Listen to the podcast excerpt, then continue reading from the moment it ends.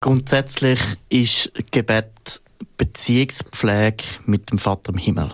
Und ich liebe das Bild, wo bei uns der, der Gründer von 24-7, der Pete Gregg, einmal bringt, ist so ein bisschen das Bild vom Ich klettere auf den Schoß vom Vater. Und das ist etwas mega Cooles, wo ich selber immer wieder am Entdecken bin, weil es ist etwas, wo ich ohne Leistung zu ihm darf kommen. Ich darf einfach auf dem Schoß verweilen, ich darf sein, ich darf seine Gegenwart geniessen. Es ist etwas Intuitives, was passiert in vielen Menschen, sehr, sehr vielen, in den Situationen, wo sie anfangen zu sagen, hey, ist da noch etwas mehr? Ein Stück weit glaube ich auch, es kommt davon, wie, ja, wenn wir alle an unsere Grenzen kommen, das muss nicht einmal dramatisch sein, aber wie ein Wunsch entsteht, zum zu sagen, da muss irgendwo noch mehr sein. Und so ein Impuls, um das aussprechen. Glaubenssache. Gespräche über Glauben, Kirche und Religion. Der Podcast von ERF Media Schweiz über die grossen Lebens-, Glaubens- und Kirchenthemen.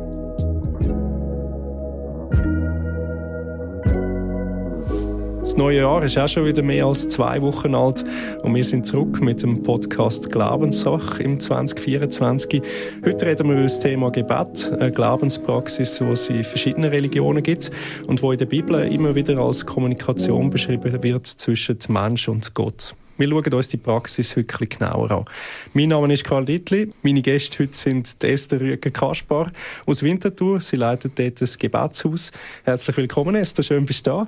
Danke.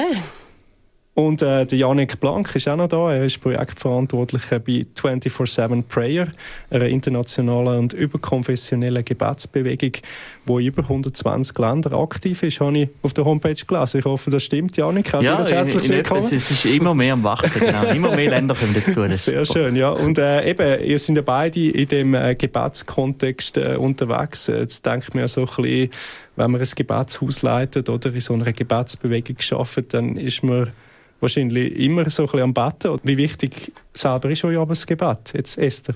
Kommt ein darauf an, ist es vom Herz oder ist es in der Praxis? Gell, das ist beides in dem Fall. sind ähm, grundsätzlich wichtig. Ich merke, es ist für mich, es ist für mich immer wieder ein Weg ins Gebet und eine Entscheidung. Und ich glaube, vom Herz her sehr wichtig. Ich merke, es ist meine Lifeline, es ist meine Beziehung zu Gott. Mhm. Und äh, gleichzeitig ist es immer eine Entscheidung dass ich mir Zeit nehme, dass ich in die Ruhe gehe. Ist ja wahrscheinlich nicht immer ganz das Nächste, zu sagen, ich bete jetzt, oder? Also manchmal spontan, mehr, manchmal weniger, oder so? Spontan im Alltag schon. dann ist es super. So unterwegs. Aber dann die Entscheidung, zu mich zurückzuziehen, zum bewusst die Zeiten vor Gott zu haben, das ist wieder, immer wieder eine Entscheidung. Mhm. Und bei dir, Janik, die Wichtigkeit vom Gebet, ich nehme an, auch wichtig, sonst würdest du nicht in einer Bewegung, in einer Gebetsbewegung arbeiten. Ja, also grundsätzlich, ähm, ich würde sagen, bei uns ist theoretisch der Name das Programm. Mhm. 24-7 Prayer, das ist ja 24 Stunden mal 7 Tage. Ähm, aber da ich ja dort arbeite, ist, ist für mich viel mehr das Ganze drumherum. Ja. Wie kann ich Leute motivieren, überhaupt ins Gebet zu kommen? Und für mich persönlich ist es natürlich extrem wichtig, dass auch ich Zeiten vom Gebet habe. Unbedingt. Natürlich. Also Aber, es, ist, ja. es, ist, ja meine Beziehung zu, zu Christus, die ich pflege mit dem Gebet. Aber wie Desto schon gesagt hat, das ist eine Entscheidung. Ich kann nicht einfach so auf Knopfdruck sagen, hey, jetzt habe ich mega Bock und immer voll mit dabei. Manchmal ist es auch so ein, ich entscheide mich obwohl ich keinen Bock habe, zum drin reingehen. Und mhm. das ist bei mir im Alltag ganz oft der Fall. Und darum ist Gebet für mich extrem wichtig. So sind wir schon ein bisschen in der Aufgabe drin, 24-7 Pray. Du betest ja nicht 24 Stunden, 7 Tage äh, in der Woche oder pro Tag. Also du bist ja nicht, auch nicht als Better angestellt, sondern als Projektverantwortlicher. Was äh, umfasst das alles und wie fest nimmt da wirklich auch das Gebet einen Stellenwert ein? Es ist natürlich ja, etwas, um bei, bei 24-7 Prayer zu arbeiten, ist, wie du richtig gesagt hast, wir sind nicht angestellt als Better, wir sind keine Fürbittebewegung, wo ich jetzt so sage, hey, ja, schick uns einfach deine Gebete und wir beten dafür. Das sind wir nicht. Wir sind mehr so eine Bewegung, wo wir eigentlich Menschen ermutigen, auf kreative Art und Weise mit Gott ins Gespräch zu kommen. Und das ist etwas, wo, wo bei uns ganz hoch ist, ist ja die ganzen Ressourcen, Thematik. Wir haben ganz, ganz viele Ressourcen, wo wir den Leuten Ideen geben. Wie kann man denn überhaupt ins Gespräch mit Gott kommen. Mhm. Das musst du dir vorstellen. Es ist ein Gott, der unsichtbar ist, ein transzendenter Gott, der irgendwo weg ist und jetzt probierst du mit dem irgendwie ins Gespräch zu kommen, ist manchmal gar nicht so einfach. Ist nicht so einfach, ist wahrscheinlich auch nicht so naheliegend, weil man halt das Gegenüber nicht sieht, oder?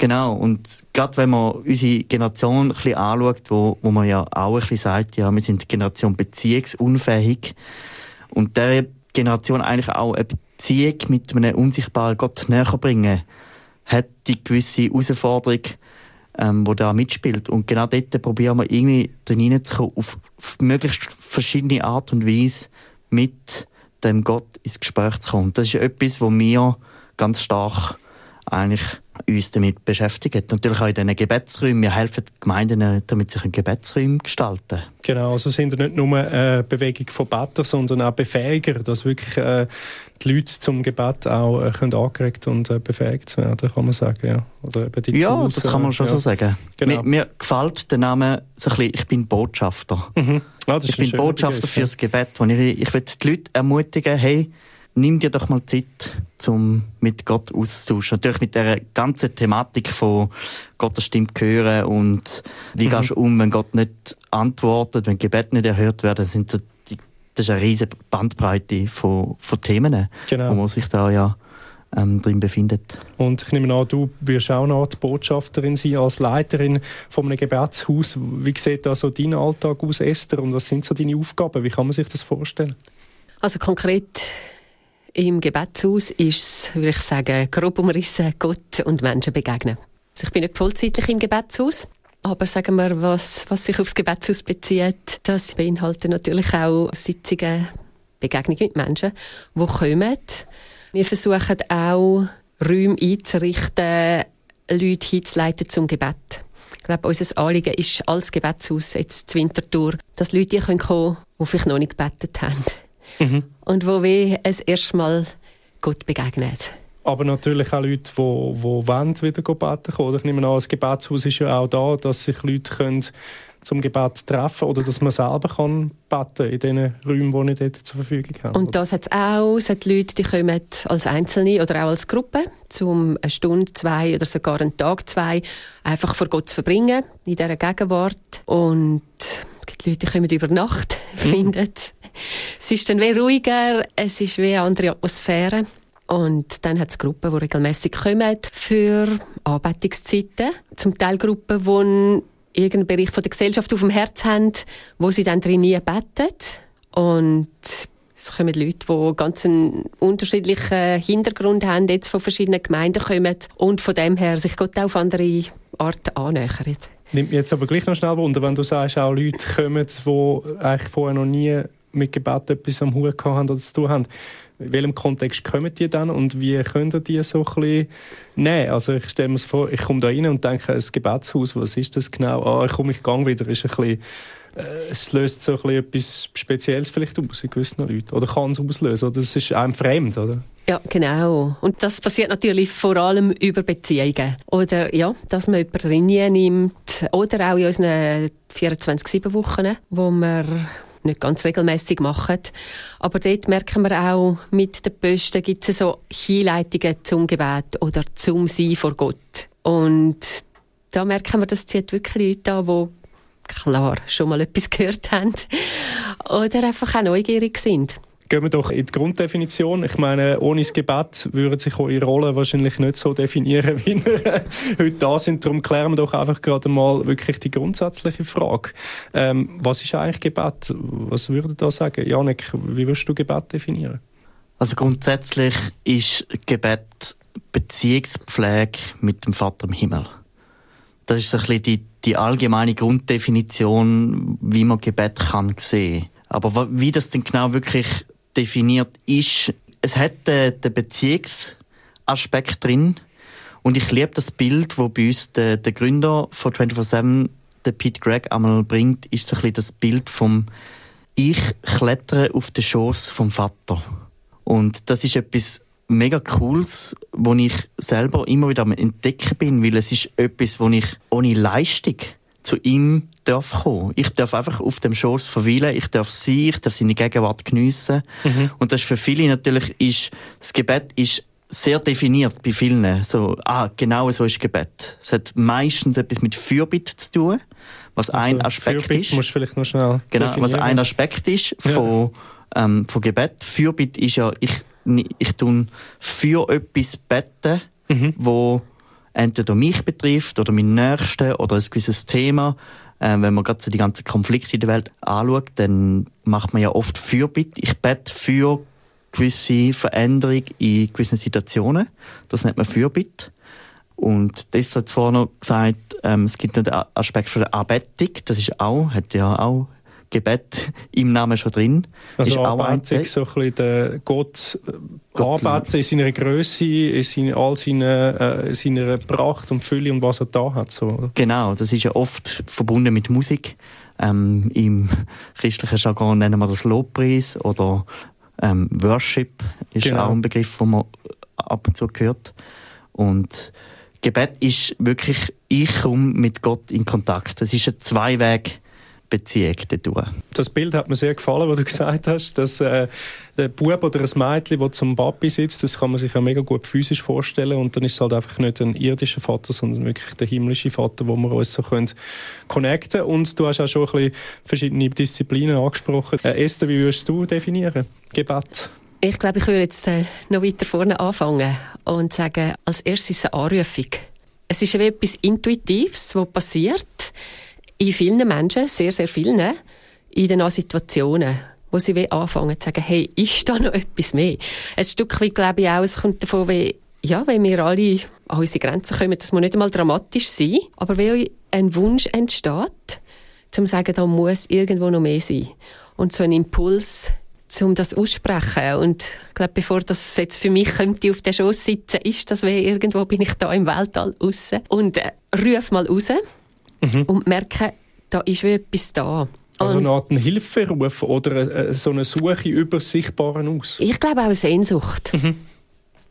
Eine Sehnsucht. Ja, nachdem ein Stück zu merken, hey, wir sind als Menschen nicht das Maß von allen Dingen. Kann es sein, dass da noch etwas mehr ist? Und ich habe das noch nicht so lange schön erlebt mit einer Freundin mit muslimischem Hintergrund, wo so ausgedrückt hat, wenn ich in eine Kirche gehe, habe ich immer so die Empfindung, dass da etwas ist oder jemand ist. Und sie ist auch ins Gebetshaus gekommen und äh, auf ihren Wunsch hin. Sie gefunden, hey, nimmst mich mal mit? Und dann hat sie auch gefunden, hey, da ist einfach etwas. Es ist nicht einfach so ins Leere raus. Und das ist für mich so wie der Anfang von Gebet. So ein Ertasten, so eine Annäherung. Und ja, ich glaube, aus dem heraus gibt es immer wieder die Beziehung. Auch weil ich, ich erlebe Gott als ein Gott, der mit uns möchte reden, wo sich uns bekannt machen möchte mhm. und die Sehnsucht mehr hat, als dass wir die haben, ihn zu suchen. Und ich glaube, bevor es irgendwie eine christliche oder religiöse Form annimmt, dass das sehr etwas Urmenschliches ist. Genau, also es ist ja dann nicht nur eigentlich die christliche Tradition, wo die Form kennt vom Gebet, sondern eben auch Muslime kennen ja Gebet. Vielleicht ist es dort ein bisschen anders noch, dem sind traditionell konnotiert oder auch eben andere Religionen. Die Juden beten ja auch und so weiter. Also man muss in dem Sinne nicht Christ sein zum, zum Beten. Das ist im Menschen, das habe ich auch so gut rausgehört bei dir. Aber es ist trotzdem da und man kann sagen, es ist äh, die Sehnsucht, wo auch in vielen Religionen zu einer Tradition geworden ist, wie auch im Christentum eine zentrale Praxis ist. Was würde ich sagen, von wo kommt denn die Tradition vom Gebet eigentlich jetzt äh, geschichtlich? Janik, also, also ich, ich, würde sagen, es ist etwas, was Tessa jetzt gerade eigentlich gesagt hat. Es ist, ein bisschen, es ist, es ist etwas im Mensch drin, wo der Mensch, wo auf der Suche ist nach, nach etwas Höherem, hat das Bedürfnis von dem Genau, aber wenn wir jetzt die christliche genau, Tradition genau, aus, anschauen, oder? Aus der christlichen Tradition ist natürlich schon so, man lässt in der Bibel lässt man einige Passagen. Es gibt äh, eigentlich nur etwas, wenn man jetzt Jesus und seine Jünger anschaut, dann gibt es eigentlich nur eine Frage, wo die Jünger wirklich Jesus gefragt haben. Und das ist, wie können wir beten? Mhm. Die haben vieles gesehen bei Jesus, was er gemacht hat, aber etwas, wo sie wirklich haben, ein Geheimnis drin gesehen, ist in dem Gebet, wie Jesus mit seinem Vater im Himmel im Gebet unterwegs war. Und dann haben sie wissen, hey Jesus, wie können wir beten? Und ich glaube, dort ist das so ein bisschen die Grundtradition entstanden und auch eines der bekanntesten Gebete überhaupt, das Vater Unser.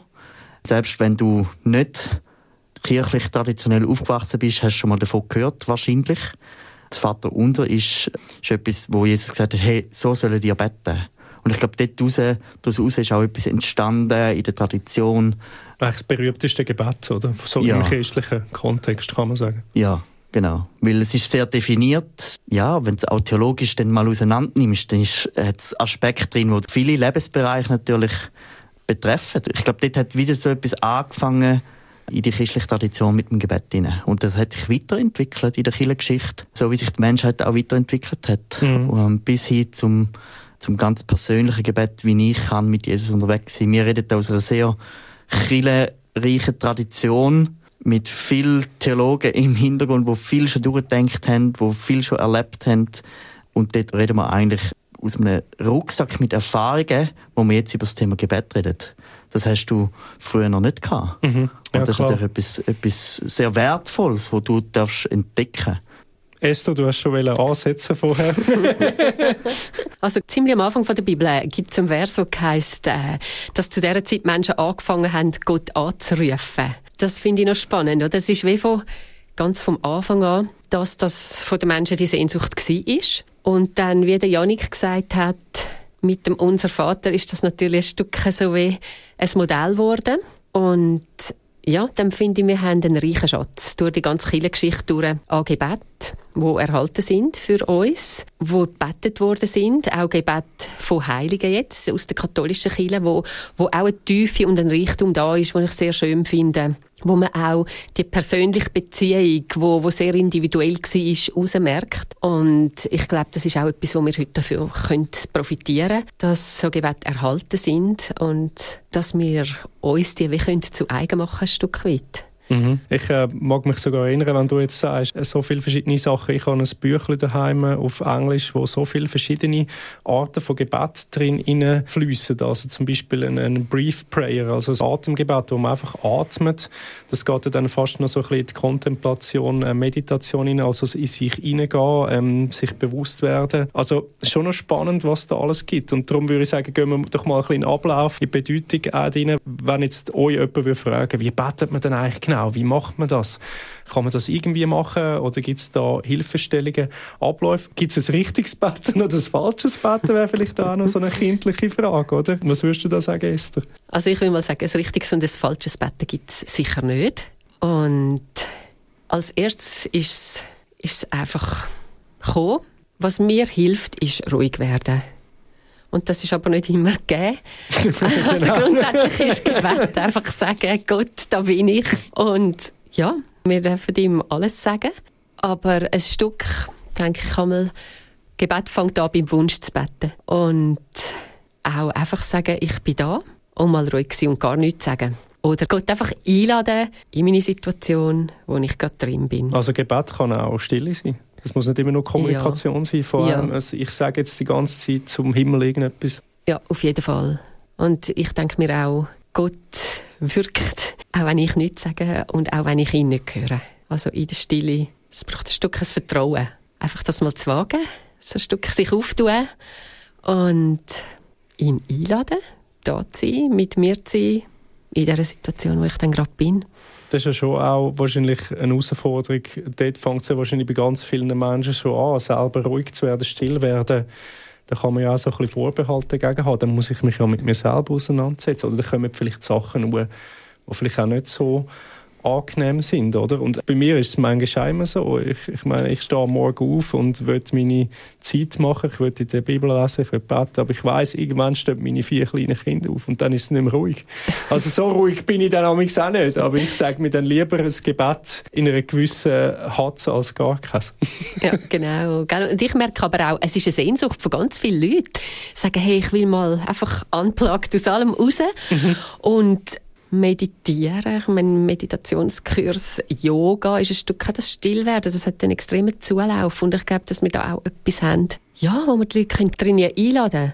Und ich merke viel, jetzt im christlichen Kontext würde ich auch sagen, gibt es halt Formen von Gebet oder haben wir auch eine Vorstellung, wie Gebet sein sollte und viel, dass es Reden ist. Oder wir sagen schon, es ist ein Dialog. Und doch ist die Vorstellung, oh, ich rede dann mit Gott und es sind Abläufe, es sind gewisse Formen. Aber so sagen, hey, zuerst mal einfach darf ich zur Ruhe kommen. Und ich muss nicht. Ich glaube da, also es geht nicht um eine Leistung. Es geht nicht darum, wie du hast vorher gefragt, kann man es richtig oder falsch machen. es ist nicht das richtig oder falsch. Leute getrauen sich auch nicht, weil sie das Gefühl haben, wow, ich könnte etwas falsch machen, mhm. ich könnte mich falsch ausdrücken und ich glaube, Gott ist sehr robust. Und ich darf einfach so, sagen wir, roh und es muss nicht raffiniert sein, wenn ich bete, wenn ich vor Gott komme. Ich glaube, er mag sehr vieles verleiden. Wir von 24-7 Prayer sind ja eine Bewegung, die sagen, wo die Leute mobilisieren, befähigen fürs Gebet. Wie würdest du da sagen, ähm, wie soll man genau beten? Was für Hilfestellungen, Abläufe gibt es da? Ich finde, das hat es wirklich schön gesagt mit dem zuerst mal ruhig werden. Ich glaube, das ist einer der wichtigsten Punkte in der heutigen Zeit, ist, dass mal alles forttun. Ganz viel kannst du aus der Bibel natürlich rausnehmen. Also gerade wenn man von roh und, äh, und, so de, und unperfekten Gebet redet, dann schaut mal in die Psalmen rein. Also mhm. die Hälfte der Psalmen ist, ist wirklich sehr roh und sehr kässig auch ein bisschen, manchmal. Ich meine, es gibt ein ganzes Buch in der Bibel, das nennt sich Klagelieder, wo einfach geklagt wird. Da ist jetzt weniger mit schön ausformulierten Gebet, sondern da hat man einfach sich bei Gott ein bisschen ausgekotzt, auch ein bisschen. Oder wenn man dann Jesus anschaut, er hat in der grössten Trubel mit den meisten Leuten hat er gesagt, hey, ich brauche jetzt Zeit. Und ist einfach gegangen. Das Timeout, man. Hat das Timeout genommen und gesagt, hey, ich und mein Vater. Und natürlich, wenn man Matthäus 6 ein bisschen anschaut, dort ist ja die Bergpredigt, wo er auch eben genau das über das Gebet redet, das Vater unser kommt dort vor, sagt er dann eigentlich auch, hey, wenn du bettest, mach's nicht wie die Pharisäer, wo eigentlich alles laut und ganz schön ausformulierte Gebet betet haben, so mach's nicht wie die, sondern hey,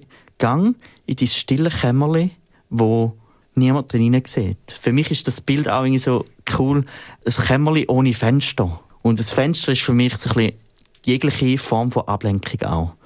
Unser Handy kann ein großes Fenster sein, in eine ganz große Welt, die uns ganz fest ablenkt. Eine unglaublich große Welt, ja. Und mir hilft es mega, zu sagen, hey, ich gehe vor Gott und bin zuerst mal, wie du gesagt hast, ist einfach das mal sein und mal das Gott einladen und einfach ähm, mal abwarten, hey, ich, ich darf einfach sein.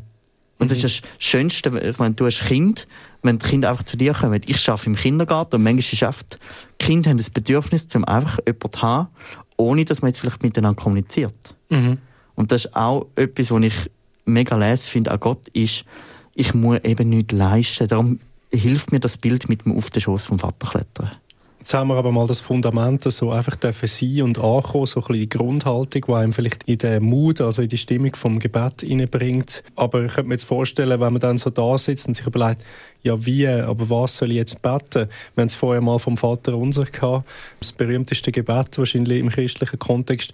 Könnte denn das ein bisschen so ein Leitfaden sein für jetzt jemanden, der sagt, ich will jetzt das erste Mal so bewusst beten, so ein Vater unser beten, vielleicht nicht einmal einfach nur die Sätze äh, so ablesen, wie sie da stehen, aber wenn man ja sich nach dem orientiert, meine ich, hat ja das mega viel drin. Also der Anbetungskontext, Gott zu sehen, er ist der Vater im Himmel, bitte, danke, hat so viele Sachen drin. Könnte das ein guter Leitfaden sein, wo man sich daran orientiert, wenn man ins Gebet geht, Esther? Unser Vater, ja, ich glaube, das ist sehr ein guter Leitfaden. Und ich glaube schon, den Einstieg finde ich sehr schön, weil es ist unser Vater. Also es ist nicht es ist ja mein Vater, aber es ist nicht nur mein Vater, sondern unser Vater und das beinhaltet wieder ganz viel. Es beinhaltet auch, wie die Janik betet, muss nicht unbedingt meine Art sein oder wie du betest, ist nicht meine Art. Und so eine Freiheit, so das Vertrauen sagen, er hat es im Griff und ich darf als das Kind kommen. Und äh, unser Vater beinhaltet ja die ganz, eigentlich ganz verschiedene Lebensbereiche. Was ich hilfreich finde oder auch schon erlebt habe, mit Leuten gemacht habe, ist so fast Wort für Wort auf eine meditative Art das Unser Vater zu lesen. Und dann kommen auch Fragen auf, so mit, mit dem vor Gott sein eigentlich, dann kommen auch Fragen. Also sich du, bewusst machen auch, oder was man da Wenn man da weitergeht, du bist im Himmel. Wo ist der Himmel? Mhm. Äh, wo bin ich? äh, es kann ganz viel bewirken. Und dann, ja, ist es so, wie es in die verschiedenen Lebensbereiche ihn einzuladen, drin zu beten, für andere zu beten, können vergeben. Es ist wie ein Weg eigentlich durch das Gebet durch. Ich glaube, das ist eine effektive Anleitung, die man auch nehmen kann. So, hey, vielleicht nicht gerade Wort für Wort. Es hilft, wenn man Wort für Wort betet, aber gerade für viele ist es ja ein Abelieren von einem Gebet. Man denkt gar nicht mehr darüber nach. Aber wenn du es jetzt so machst wie du, Esther, finde ich das eine mega coole Art. Wir haben bei uns, bei 24-7, haben wir einen ganzen Kurs über das Vaterunser. Acht Sessions, wo du eigentlich durch das ganze Vaterunser gehst und so eigentlich wie eingeleitet wirst in was ist Gebet und wie kann ich beten. Und das hat ganz vielen schon geholfen und ich würde voll sagen, ja, mit dem Vater unser hast du ein mega cooles Gerüst, sage ich jetzt mal, wo du dich kannst orientieren. Für mich ist es eine Orientierung, wo ich mich kann sagen, hey, eben Vater unser im Himmel. Das ist so, ich bekenne einfach mal, hey, du bist der Vater, du bist Gott. Vater hat ja etwas mit Beziehung zu tun.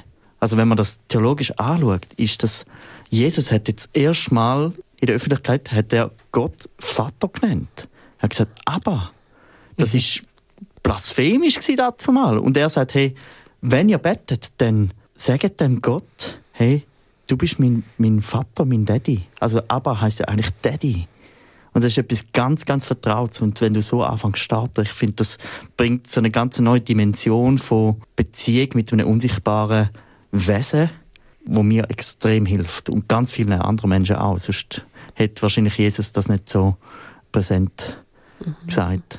Und dort fängt ja auch ein bisschen Kommunikation an, oder? Also der Moment, wo ich mich ausstrecke nach etwas, wo ich merke, wer ist eigentlich der Gott, wer habe ich da vor mir? Vielleicht ist auch Ehrfurcht das Thema. Und man spürt vielleicht auch etwas, oder? Also ich denke, Gebet Kommunikation, ich glaube, das ist klar und für das muss man sich auch darauf einladen und still werden. Aber jetzt haben wir es ja vorher schon mal gehabt. Ist es ein Dialog oder ist es ein Monolog? Wir haben schon ein bisschen beide äh, Phasen gehabt. Wenn man wahrscheinlich das erste Mal so ein bisschen Sehnsucht rauslässt, kommt es einem wahrscheinlich mehr wie ein Monolog vor. Aber äh, es hat ja durchaus auch seine dialogischen Aspekte. Was würdet ihr sagen? Ist es denn jetzt ein Dialog oder ein Monolog oder beides? Vielleicht fängt es an mit einem Monolog. Ich habe es gerade vorher, wo der Januk so geredet hat, überlegt. Ein Stück ist Vater unser auch so etwas, wo man sich wirklich daran festheben kann. Mhm. Oder? Katholiken haben den Rosenkranz und die Reformierten. so, da haben wir wenig nichts, was uns daran festhalten. Wir müssen mal alle Bilder und alle Hilfsmittel raustun. Und äh, mir, ich habe so ein kleines Holzkreuz und mir hilft das weh, ein Stück einfach das zu heben. Aber ich glaube auch, Worte können ja wie so etwas sein, wo man sich ein bisschen festhebt und dann ist es mal ein Monolog. Und vielleicht fange ich das an beten und habe eine gewisse Regelmäßigkeit drin. Aber ich glaube, dann, dann wird es irgendwann zu einem Dialog. Eben, wo man merkt, da entsteht etwas Tieferes. Und da fängt in mir drin an, plötzlich wie etwas aufzublühen. Ich komme auch zur Ruhe und ich komme Antwort von Gott über, im Sinn von, das kann ganz verschieden aussehen, oder? Es kann ein Gefühl von Frieden sein, zuerst mal. Das ist vielleicht dann noch nicht Dialog. Es kann auch sein, dass, dass plötzlich Gedanken anfangen, in mir drin entstehen. Irgendetwas in meiner Vorstellung, wo ich merke, das geht jetzt über das raus, wo von mir selber auskommt neue Ideen, Kreativität, die entsteht, ein Trost, ein Wort, eine Idee. Es ist ja dann nicht so, dass man Gott mit einer akustischen Stimme hören Also hat es anscheinend auch schon gegeben, oder? Aber es ist ja dann häufig schon eine andere Form von Empfangen, was er sendet. Ja, genau. Ich glaube, es hat viel mit, mit meiner, der Art, wenn ich mir etwas vorstelle, zu tun. Ist auch, wenn ich nachher etwas anderes wahrnehme, jemand wahrnehme, eine andere Person. Und so kann ich auch Gott wahrnehmen, auf ganz verschiedene Art. Manchmal überraschend. Oder eben in dem, dass ich ihn anrufe, dass ich Worte ausspreche, dann merke, da entsteht etwas Neues. Da lerne ich mich auch anders nochmal kennen. Merke ich, kann ich auch loslassen. Und manchmal, manchmal kommt eine Antwort, die sagen, übernatürlich ist, wo erstaunlich auch ist, in dem Sinn, dass ich merke, das ist jetzt wie etwas, was geschenkt ist von außen, von Gott her. Und da bist du dann voll in der Thematik hinein, ja, wie redet denn Gott überhaupt? Mhm. Also gerade wenn du von einem Monolog, wie du gesagt hast, ich glaube, das startet eigentlich immer in einem Monolog. Also nicht immer, aber meistens schon, dass, dass die Leute sich eben so, hey, ich sende mal etwas an und vielleicht äh, fühlt es sich an, wie es kommt bis zur Decke und bald wieder zurück. So wie so ein ähm, WhatsApp, wo du vielleicht mal schickst und ja, und du weißt nicht, ankommt, ja, genau, genau. Du, du, kennst ja den Empfänger vielleicht noch nicht so gut mhm. und das Schöne am Glauben mit Christus unterwegs zu sein, ist eigentlich, du lernst ihn immer mehr kennen.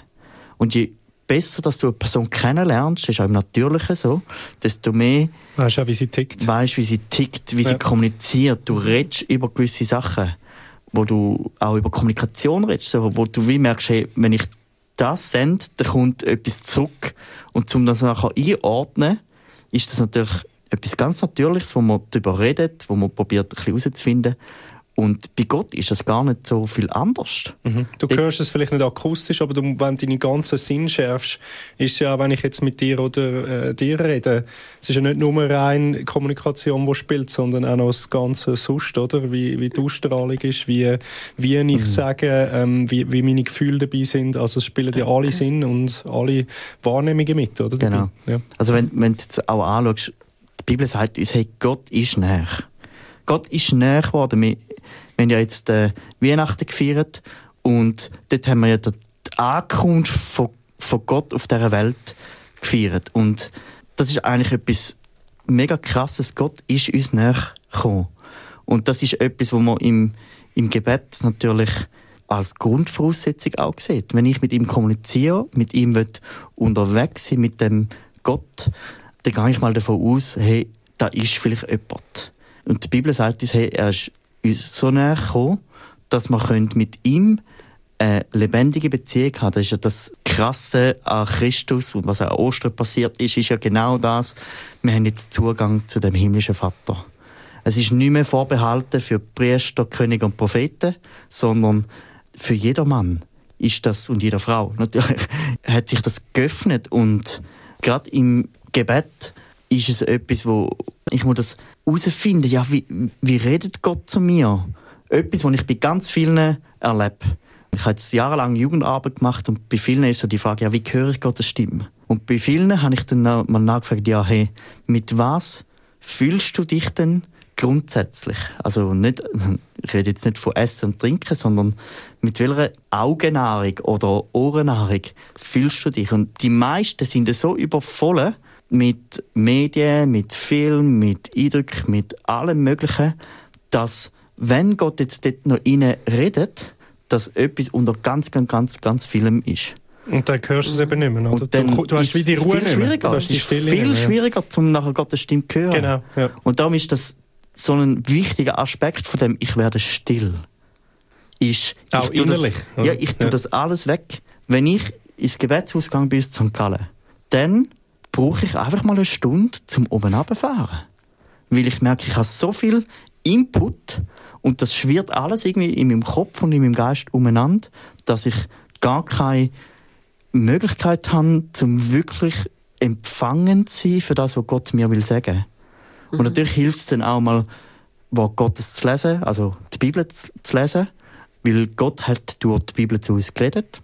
Das hilft, das ist mal so eine Kommunikation.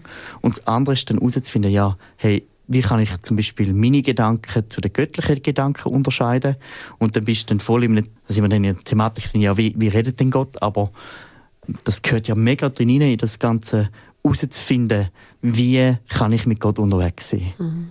Und das liebe ich so an dem Job, in Anführungszeichen, wo ich ja drin bin, dass es eben etwas ist, wo man, ist mit Menschen unterwegs. Es gibt nicht das Patentrezept, mach es genau so und du wirst Erfolg haben und du wirst Gottes Stimme hören oder wirst eine mega super Beziehung zu Christus haben. Aber es ist wie etwas, ich nehme dich mal an die Hand, ich zeige dir etwas und jetzt kannst du machen. Mhm. Und das ist ja ganz viel, was wir machen bei 24-7, ist ja, wir geben ganz, ganz viele Ressourcen und helfen Gemeinden und Gruppen, dass sie mal ausprobieren können mal über ihren Tellerrand rausschauen, von ihren Traditionen manchmal auch ein bisschen. Manchmal ist man ein bisschen festgefahren, weil man gewisse Vorstellung hat, was Gebet jetzt genau ist. Bei vielen ist es ein bisschen, ah, das sind fünf alte Frauen in einem Kreis, die eine Liste abbettet. Und es kann aber so viel mehr sein. Und das ist so das Geheimnis, das ich auch selber noch am Entdecken bin. Mhm. Geht wahrscheinlich jetzt auch schon gerade ein bisschen die nächste Frage, die ich euch stellen will. Ich habe schon verschiedene Sachen gehört oder so Gebete. Es gibt so Leute, gerade wenn es um Anliegen geht, hey, das beten wir jetzt einmal und dann musst du es ja nicht immer wieder machen und andere sagen, hey nein, du musst immer wieder anklopfen und wie ein kleines Kind, dann wird Gott auch geben.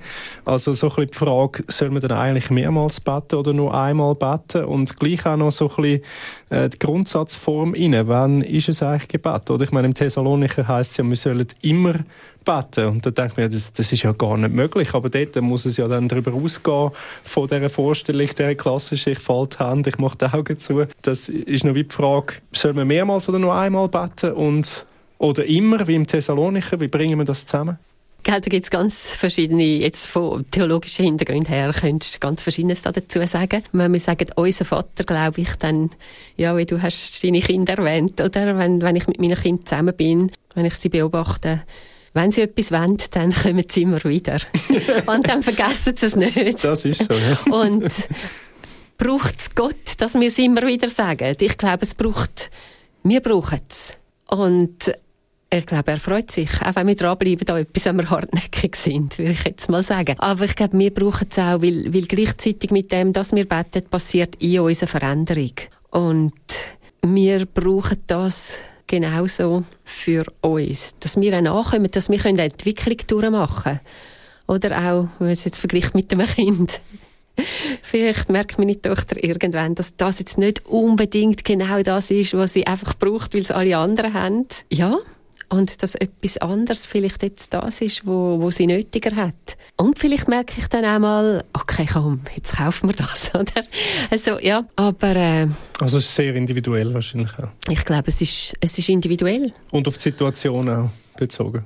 Und ja, und wenn, manchmal, wenn Menschen den Glauben haben und das Vertrauen sagen, ich habe gebetet, ich habe es deponiert, Gott weiß es, es ist gut, dann ist es gut. Und ich merke, in jeder Beziehung redet man nochmal über Sachen, auch jetzt nicht nur mit Kindern, oder? sondern auch sonst.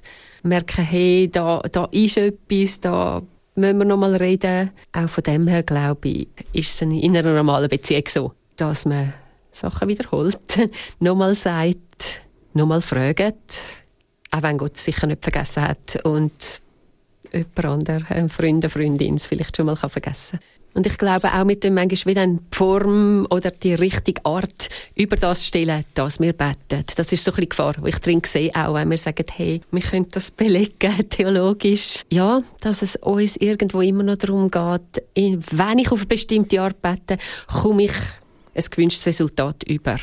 Das Automatengebet. ja, ein Stück. so ein bisschen oben Gebet rein und unten kommt das gewünschte Resultat raus.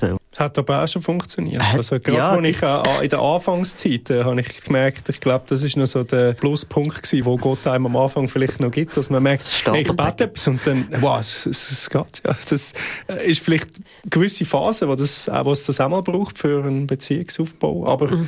Äh, lang, langfristig kommst du so auch nicht weiter, glaube ich. ja, also es ist definitiv eine Sache, wo passiert. Also Gebet werden erhört. Das ist fast Fakt. Wenn ist immer ein bisschen, ein bisschen schwierig zu sagen, was, Fakt ist.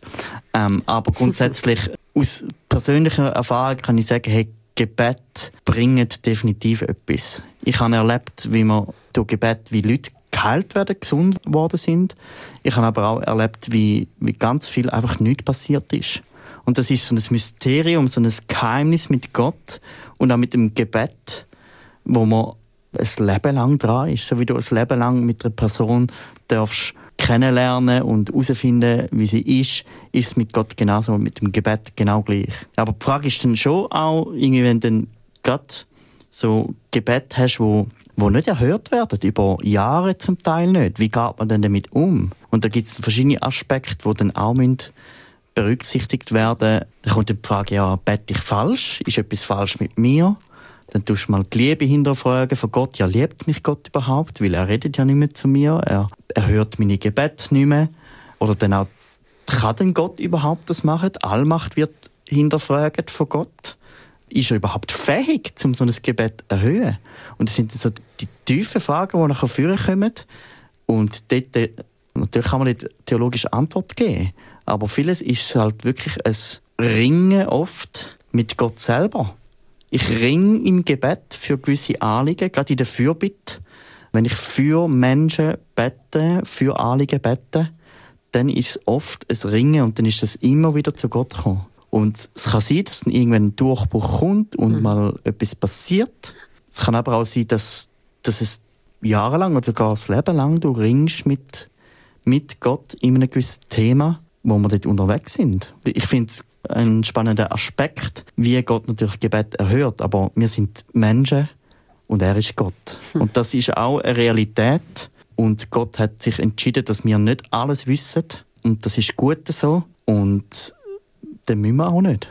Du hast jetzt wunderbar schon übergeleitet, den nächsten Themenblock. Warum äh, betet man überhaupt? Also bringt der Bewegungsgebet überhaupt etwas? Ja, kann. Das äh, haben wir jetzt da schon rausgehört. Aber ich würde sagen, es geht ja wahrscheinlich im Gebet gleich nicht nur darum, dass man eben betet und es kommt dabei etwas raus. Also zu der Frage, warum betet man überhaupt und was löst es konkret aus?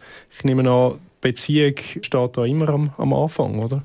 Genau, ich würde das genauso sagen. Erstens ist es ein Beziehungsaspekt, Gebet, aber wir lesen auch in der Bibel immer wieder, hey, dünnt beten, kommt von Gott, ringet um Sachen. Es gibt das Beispiel von dem unverschämten Nachbar, der zu, zum Nachbar geht und, und anklopft und sagt, hey, er klopft so lange an, bis der Nachbar aufmacht und ihm endlich ein Stückchen Brot gibt, weil er Gäste hat.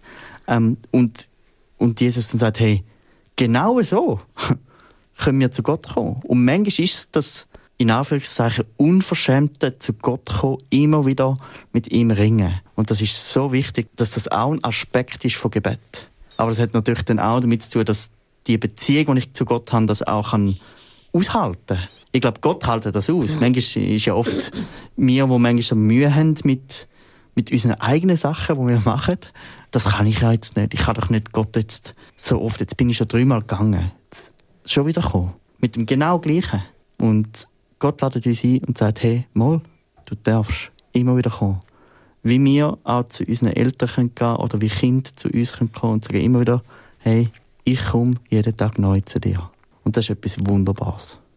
Es ist Beziehung, denke ich. Und Beziehung ist immer ein Gehen und ein Nehmen. Oder, ja. Und wenn ich nur an eine Beziehung angehe mit dem, dem, dass ich etwas will überkommen, dann, dann kann keine Gegenseitigkeit entstehen. Und ja, ein Stück weit ist es so ein bisschen im Alltag, im Leben unterwegs mit Gott, mit ihm zu reden. Ich merke auch, es gibt so Situationen, wo ich sage, danke. Und wo ich denke, okay, ist jetzt vielleicht nicht Gott gewesen, oder ist er es gewesen? Und ich glaube, es geht nicht unbedingt darum immer. Du hast vorher erwähnt, wie am Anfang vom Glauben habe ich das erlebt. Und ich glaube, um was es vor allem geht, ist auch, es schärft unser Bewusstsein für Gott. Und es es macht uns dankbar. So merken, wow, das Leben ist ein Geschenk. Mein Erleben in dem Leben ist ein Geschenk. Und zum Antworten sehen, ist eben, es, es ist immer so ein bisschen die Frage, ist es jetzt Gott gewesen, der geantwortet hat? Wäre das sowieso passiert? Und da glaube ich auch, wenn wir das nicht immer ins Detail wissen, aber wenn ich es wenn ich's annehme als von Gott, dann, dann fühle ich mich beschenkt und dann merke ich, es lässt mir auch eine Freude aufkommen und eine Begeisterung. Und ich fange ihn an, überall zu sehen, in kleinen Sachen, in grösseren Sachen. Und das stärkt wieder mein Vertrauen, dass da wirklich ein Gott ist, dass er möchte in meinem Leben so involviert sein, wie ich es mir gar nicht vorstellen kann eigentlich. Und das ist in den kleinen Details, das ist im normalen Alltag. Und das ist auch dann, wenn ich mir die Zeit nehme, mit ihm ihn suchen, mit ihm ringen, wie du das mhm. gesagt hast, Janik. Und ich glaube immer wieder, das habe ich zwar schon mal gesagt vorher, aber es ist so, dass ich merke, es verändert mich, es löst in mir mhm. ganz viel aus. Und das, das passiert einfach auch so nebenbei. Es ist ja meistens nicht meine Absicht, warum ich anfange zu beten. Und gleich dann nach einem Zeitchen zurückschauen und sehen, wow, wo ich den Weg gegangen bin, wo ich da gebetet habe, hat das angefangen in mir passieren. Und jetzt stehe ich an einem anderen Ort als da und kann wie eine Situation, vielleicht auch eine ungelöste Situation, anders anschauen. Weil es gibt Situationen, ehrlich gesagt, wo, wo ich finde, das macht absolut keinen Sinn. Und ich merke mit meiner Mutter, die seit Jahren schwerst krank ist und, und merke, Gott, was soll das? Und es haben viele gebetet, es ist keine Heilung passiert, es ist nur immer schlimmer geworden. Und ja, wie du es gesagt hast, Janik, irgendwo gibt es keine Antwort auf das. Es bleibt ein Stück Mysterium.